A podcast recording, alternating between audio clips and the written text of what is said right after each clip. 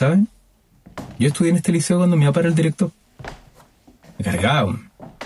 Odiaba que fuera más pesado conmigo que con los demás. Así que más mal me portaba más, pues. Típico pendejo rebelde. Obvio que me quería enseñar una lección y la verdad es que nunca la entendí hasta el día que se murió.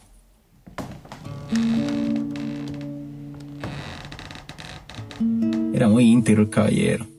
Llegó a dar su vida por este liceo, literal. Murió en su oficina una noche mientras revisaba unos documentos. Paro cardíaco fulminante. En ese entonces yo no tenía idea qué es lo que quería hacer y... Pucha... No hay mal que por bien no venga. Su muerte, de cierta forma, me tendió el camino para estudiar y hacerme cargo del liceo. Las vueltas de la vida, ¿no?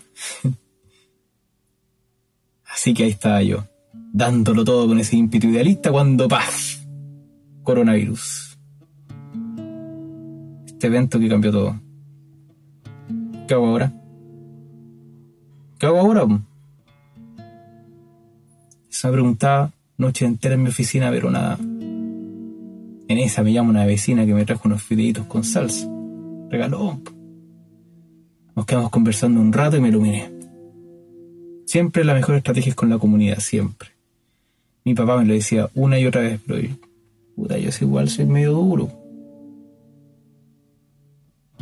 Sería muy estúpido de mi parte decirle a todos ya, desde mañana las clases serán virtuales cuando más de la mitad de los estudiantes con cueva tienen internet. Pero todos escuchan la radio. Y ahí salió el profe. El rockstar es el que se le ocurrió hacer programas educativos para la comunidad. Qué cosa más linda.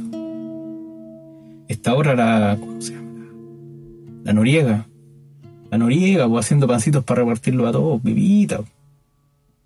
Yo no puedo ser menos, así que empiezo a buscar cuál es la mejor forma para volver a clases, porque si hay algo que es inevitable, la vuelta.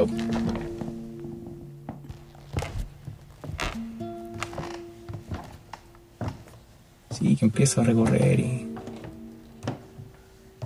Me da cosa caminar con, por el liceo cuando no hay nadie. No sé, se ve tan. No sé. Cuando estaba lleno de niños, como que tenéis que andar aguja para no chocar con nadie. Andan todos apretados ahí entre las paredes, parece una viejita. Me pregunto si en un futuro serán necesarias para educar. Porque ni un brillo andar educando borrego.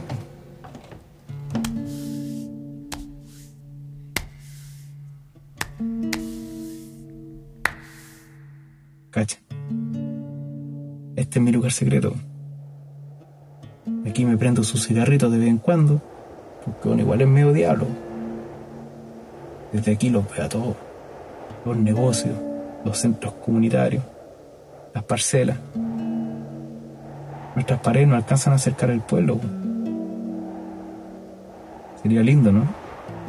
Educar a los niños y niñas no solo en matemáticas, sino que, sino que también en la importancia de cuidar la tierra, en historia, pero también conocer la sabiduría mapuche y su historia, también tener una. Conocer el pueblo en el que viven, las necesidades que todos tenemos. Me imagino una educación donde aprenderemos haciendo el nuevo convivir. Eso decía mi papá. La verdad es que. La verdad es que me imagino lo mismo. A ver si todos, con su ayuda, lo hacemos realidad. Por mí, por ti, por todos nuestros compañeros.